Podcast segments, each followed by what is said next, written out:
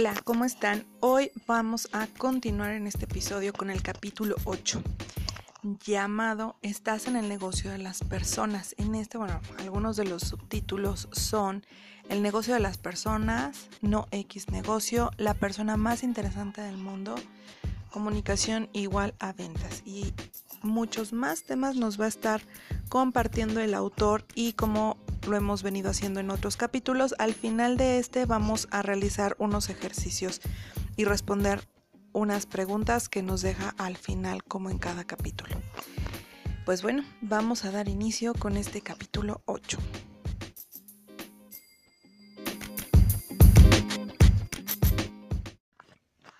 Capítulo 8. Estás en el negocio de las personas. El negocio de las personas, no X negocio. Los manufactureros constantemente piden a sus vendedores informarse sobre los materiales y productos que se utilizan en sus negocios. Ellos creen que ahí radica el secreto para vender más. Si bien tienen cierta razón en que un vendedor debe conocer el producto que vende, no hay que olvidar que la gente usa ese producto. Por eso es vital que el vendedor sepa más sobre la gente que sobre los productos que vende.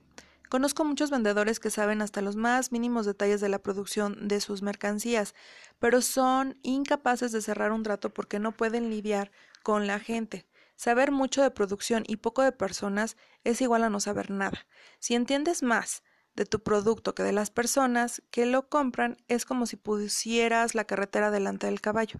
Date cuenta de que, en primer lugar, tu negocio es el de las personas y solo en segundo lugar, el de las mercancías. Estoy de acuerdo en que necesitas saber los elementos básicos de la producción, conocer los beneficios y las diferencias con otros productos, pero lo primero que debes entender es cómo funciona la gente y cómo demostrarle los beneficios de tus mercancías. La mayoría de los vendedores que conozco pasan demasiado tiempo vendiendo y olvidan que cualquier venta implica 80% de conocimiento de personas y 20% de conocimiento de productos. Esto se demuestra con el sencillo hecho de que la gente compra cosas de peor calidad que las tuyas cada minuto de todos los días del año. ¿Por qué? Porque la gente compra por otras razones más que por los puros beneficios que le darán las cosas. Al salir del trabajo e ir a su casa, una persona se detiene en la tienda de abarrotes para comprar un litro de leche. Escoge la mejor marca que puede encontrar. Busca la mejor oferta. A esta persona no le importa ninguna de estas dos cosas. Lo que quiere es no perder mucho tiempo para llegar más rápido a su casa, con su familia. Un boleador de zapatos que trabaja en el aeropuerto no entiende que la razón por la que le faltan clientes no radica ni en la calidad de sus servicios ni en su costo. No se puede dar cuenta porque cree a lo que él se dedica es a bolear pero la razón por la que cientos de ejecutivos nunca se detienen en su negocio es porque no lo necesitan y van con el tiempo contado, preocupados por perder su vuelo. Si el boleador se anunciara con un letrero de se bolean zapatos en 60 segundos, te aseguro que pronto necesitará un segundo local para poder darse abasto. Para dar en el blanco en cualquier venta, debes darte cuenta de que estás en el negocio de las personas, no en el de boleado de calzado. Aprende a pensar como piensan tus clientes. Las mercancías no piensas, piensan, las personas sí. Yo vivo en Los Ángeles y mi esposa y yo cargamos el tanque del coche en la gasolinería de Sunset Boulevard, en la que el dueño nos saluda por nuestros nombres, nos limpia el parabrisas, llena nuestro tanque y nos da una botella de agua gratis. En este caso, compro gasolina o un servicio. ¿Qué busco? Un tipo de trato o la calidad en la gasolina y el dueño vende un servicio o un producto. Si comprendes a las personas sabrás las respuestas correctas. El dueño de esta gasolinera sabe que él no está en el negocio de la gasolina, sino en el de las personas, por ello es que no dejamos de ir con él. Se dice mucho que a las personas no les importa cuánto sepas de algo, siempre y cuando sepan lo mucho que te importa. Creo que esto es cierto y puedo asegurarlo al ver los cheques de mis comisiones.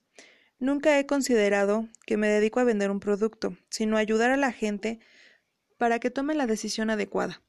En mi carrera he vendido pescado, autos, ropa, bienes raíces, películas, joyas, inversiones y hasta ideas.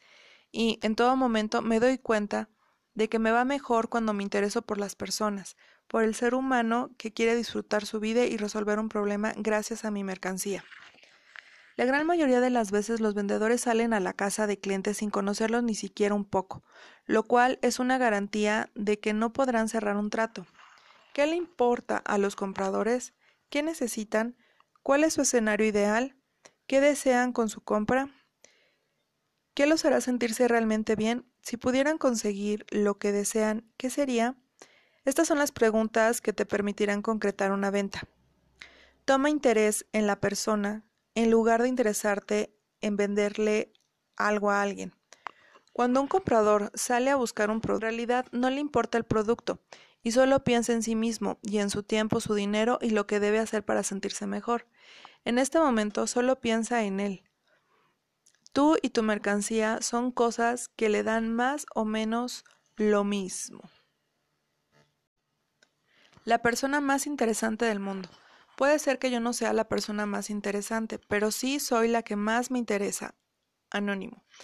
En general, la gente está más preocupada por sí misma, por su familia y por tomar las decisiones correctas que por comprar algo, sin importar cuánto lo quieren o necesitan.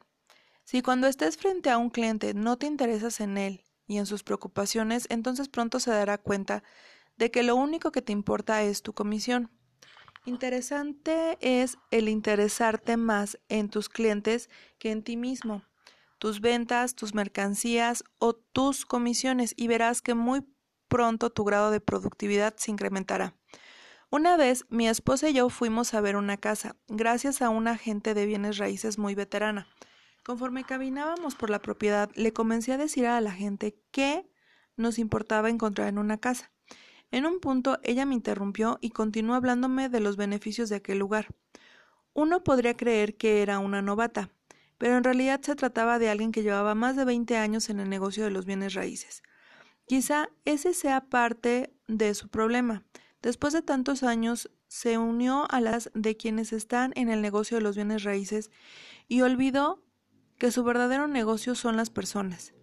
El 90% de los vendedores no se toman el tiempo de escuchar a sus clientes o averiguar qué necesitan. En el ejemplo que te acabo de dar, ella era una vendedora bastante eficiente. Imagínate lo que podría hacer si realmente se interesara en las necesidades de sus clientes.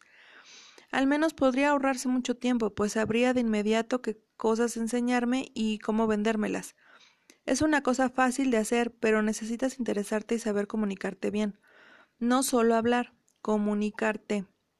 La verdadera comunicación requiere identificar qué necesita el otro para dárselo, qué es lo que las personas consideran valioso, qué creen que es importante, cómo quieren que uno les hable, qué llamará su atención. En una ocasión, mientras quería venderle una casa de condominio a un matrimonio de Tucson, Arizona, observé que el marido era incapaz de mirarme. Después de unos minutos me animé y le pregunté por qué no me miraba. Al principio se sorprendió, pero luego comenzó a hablarme. Llamé su atención y solo hasta que lo hice logré comunicarme con él. Entonces le pregunté cuál era su lugar ideal para vivir. La pregunta produjo que el hombre se abriera y compartiera conmigo sus necesidades. Durante esta conversación mencionó un par de veces el golf, así que yo le dije en dónde quedaba el campo más cercano. A partir de ese momento no dejó de hablar sobre el golf, incluso mientras firmaba el contrato. Yo ni siquiera vendí esa casa, solo puse interés en mis clientes, me comuniqué con ellos y los hice sentir más importantes que la casa misma. Encontré cuál era su necesidad, los escuché y luego cerré el trato. Comunicación igual ventas. Si no te comunicas con tu cliente, no tienes ninguna oportunidad de cerrar una venta. El diccionario define comunicación como el proceso a través del cual dos personas intercambian información mediante el mismo grupo de símbolos o comportamiento. Hablar nada más que de tu producto no es comunicarte, pues en ese caso no existe intercambio de ideas entre el comprador y tú. En ventas nos interesa la comunicación que arroja información y que, por lo tanto, nos puede llevar a la acción. Eh, conseguir información significa que debes hacer muchas preguntas. ¿Qué es lo que el cliente busca de un producto para estar satisfecho? En una escala de 1 al 10, ¿cómo calificaría el producto que ya tiene? ¿Qué necesitaría para conseguir un 10? Este tipo de preguntas demuestran interés y te ayudan a descubrir qué necesita el cliente y, más importante aún, que considera valioso. Además, hacer preguntas le demuestra a las personas que te interesas en ellas, no en su dinero. Hace algunos años quise comprar una computadora y el vendedor inmediatamente comenzó a bombardearme con detalles acerca de la velocidad, la memoria, el procesador, los megabytes y toda esa información técnica que no significaba nada para mí. Cuando me alejé de él me sentí como un zombie, confundido por todo ese vocabulario técnico que el vendedor me escupió. Por supuesto, no le compré nada. Una semana después me metí a otra tienda y conocí a un vendedor de verdad, quien se me acercó y comenzó a hacerme preguntas de inmediato. Me preguntó si viajaría con la computadora y cuál era el principal uso que pensaba darle para determinar qué me recomendaría. Ese vendedor demostró más interés por mí en 60 segundos que el otro vendedor con los 15 minutos que estuvo conmigo. Además, estaba realmente interesado en encontrar la opción adecuada para mí, más que hacer una simple venta. Cuando se ganó mi confianza, le dije que había pensado en comprar cierto modelo, pero entonces me dijo que esa computadora era mucho más de lo que yo necesitaba. Su consejo hizo que confiara más en él y lo que puso en absoluto control de mí. Le compré dos laptops y una computadora de escritorio. Antes de irme, le pregunté si me recomendaba comprar algo más y me llevé un par de tarjetas de memoria algunos programas y varias garantías. El primer vendedor se tomó 15 minutos en demostrarme lo mucho que sabía de computadoras, pero en ningún momento se preocupó por averiguar mis necesidades. ¿Por qué? Puso adelante su conocimiento del producto y detrás su conocimiento de las personas.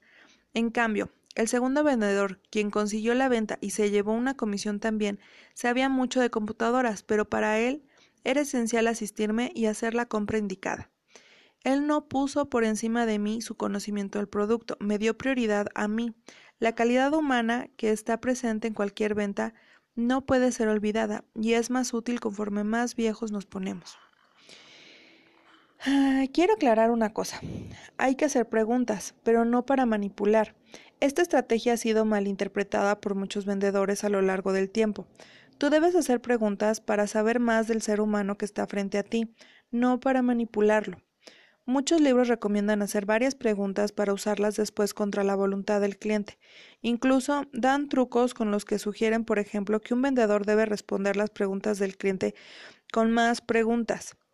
A eso se le llama manipulación, no comunicación, y te será inútil con el paso del tiempo. Yo estoy en el negocio de las personas, no en el de los productos, y sin duda nunca me he interesado en trabajar en el negocio de la manipulación. Las personas son más importantes que los productos. Regla de oro para ejecutivos. Haz de esta una regla de vida y vive con ella. Estás en el negocio de las personas, no en el de los productos. Las personas son más importantes que la mercancía. Las personas son más importantes que los procesos con los que funcionan las compañías. Ningún proceso productivo, ningún trabajo de ventas tendrá éxito si los clientes no son su prioridad. Los productos no son seres vivos, las personas sí. Un proceso es una función y siempre será menos importante que la gente. Si dentro de una empresa su proceso se vuelve más prioritario que la gente, te aseguro que esa empresa fracasará. Una vez un amigo que empezaba a trabajar como agente de bienes raíces me pidió una cita para hablar sobre una inversión en la que yo estaba interesado. No mencionaré el nombre de la compañía en la que trabajaba, pero te puedo decir que es una de las firmas más importantes a nivel internacional y sus procesos son muy estrictos. Le pedí a mi amigo que fuera a verme a mi casa, pero él me dijo que era muy importante que yo fuera a su oficina. Esto me pareció muy raro y le dije que mejor nos viéramos en mi oficina para encontrar el modo de que yo pudiera comprar algo. Después me volvió a llamar y me pidió que mejor fuera a verlo a su oficina. Esta actitud era muy extraña en mi amigo. Le pregunté qué le pasaba. Yo no iba a ir hasta allá. Si me quería ver, era mejor que viniera a mi casa o lo canceláramos todo. Por fin accedió. Cuando llegó a mi casa, nos sentamos en la mesa de mi cocina y le pregunté por qué quería fuerza que yo fuera para allá. Entonces me explicó que acababa de tomar un seminario en ventas de la compañía y que ahí le insistieron en que siempre era mejor que el cliente fuera a ver el vendedor y no al revés. Este era un método de control que la compañía le imponía a los vendedores jóvenes, con el cual los hacía creer que, que así los vendedores podrían tener más control sobre los clientes. Si bien es cierto que los procesos son importantes, se convierten en un obstáculo, un obstáculo, cuando se vuelven más prioritarios que los clientes. En este caso, el proceso tenía un error básico. No me incluía a mí, el comprador. Es evidente que a mi amigo nunca pudo venderme una propiedad. En lugar de eso, renunció a su trabajo y comenzó a trabajar para mí, lo cual resultó ser una muy buena decisión para ambos. En poco tiempo mi amigo llegó a ser un próspero negociante, con su propia compañía de bienes raíces. Hasta el día de hoy me agradece que no haya ido a su oficina. Las personas son más importantes que los procesos. Recuerdo cuando la Homer H2 salió a la venta, en cuanto la vi llamé a una distribuidora automotriz para conseguir una. No la necesitaba, pero la quería, y la quería ya. Una persona me contestó el teléfono y le pregunté cuánto costaba la Homer. Me respondió que no podía darme el precio por teléfono. Le pregunté qué le pasaba, por qué no me podía dar el precio, y me respondió que simplemente no se lo permitían. Me dijo que era política de la empresa. Vaya política. Esta distribuidora tenía una política que impedía que la gente comprara sus productos. Entonces me explicó que esto lo hacían para que los clientes no pudieran comparar precios. La verdad es que yo no había pensado hacer eso hasta que el vendedor lo mencionó. Mm, tal vez deba hacerlo. Cuando colgué, me pregunté por qué se molestaba la agencia en publicar un número telefónico si de todos modos no pensaban darle al cliente la información que éste quería. Este es un ejemplo perfecto de una empresa a la que se le ocurre una política muy tonta para evitar que los clientes se vayan con la competencia. Algún grupo de genios tuvo la brillante idea de hacer una política que no solo le impedía a la gente comprarles cosas, sino que también obstaculizaba perdón, el trabajo de sus vendedores. El resultado de todo esto es un absoluto despilfarro de dinero en promoción y una forma para crear un clima de confrontación que inhibe las ventas y pone descontentos a los empleados. Un proceso que se impone sin tomar en cuenta su efecto en los clientes es inútil y destructivo. Las personas siempre serán más importantes que los procesos, los procedimientos o las políticas de la empresa. La gente escribe cheques, las políticas y los procesos no. Los productos son cosas muertas, las personas son seres vivos. Las cosas se pueden reemplazar, las personas no. Las cosas no se venden por sí mismas, necesitan que alguien lo haga. Nunca lo olvides, las personas compran los productos. Tu trabajo es venderle cosas a las personas, no personas a las cosas. Tomar en cuenta a tu cliente es mucho más importante que tus mercancías o tus procesos. Preocúpate de verdad en que la gente consiga lo que busca. Haz del individuo frente a ti tu prioridad e incrementarás tus ventas. Interésate en lo que tu cliente quiere conseguir y en el problema que busca resolver y trata a la gente como objetos que vienen, que viven, que respiran y son únicos. Mantente interesado antes, durante y después de realizar la venta. Incluso si no llegas a cerrar el trato, nunca dejes que algo sea más importante para ti que las personas que buscó tu ayuda.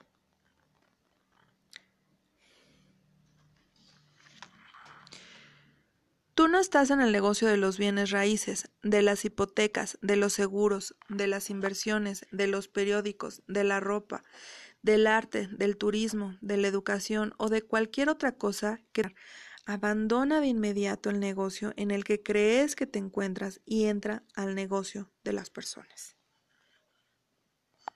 Con esto terminamos el capítulo 8 y continuamos con las preguntas. La primera dice, si bien es cierto que es importante conocer a fondo el producto que vendes, ¿por qué es más importante conocer a tus clientes? Si bien es cierto que es importante conocer a fondo el producto que vendes, ¿por qué es más importante conocer a, a tus clientes? Siguiente. ¿Cuál es la regla de la proporción 80-20? ¿Cuál es la regla de la proporción 80-20? Siguiente, ¿en qué está más interesada la gente? ¿En qué está más interesada la gente? ¿Cuál es el elemento más relevante en la definición de comunicación. ¿Cuál es el elemento más relevante en la definición de comunicación? Escribe tres ejemplos que le puedan servir a alguien más para comunicarse contigo. Escribe tres ejemplos que le puedan servir a alguien más para comunicarse contigo. Y la última dice, ¿qué debe ser siempre más importante que tus productos, políticas o procesos? ¿Qué debe ser siempre más importante que tus productos, políticas o procesos? Pues esto sería todo en este capítulo 8. Los invito a que continúen escuchando este podcast. El siguiente capítulo 9 se llama La magia de los acuerdos. Entonces, los espero en el siguiente episodio. Que estén muy bien. Bye.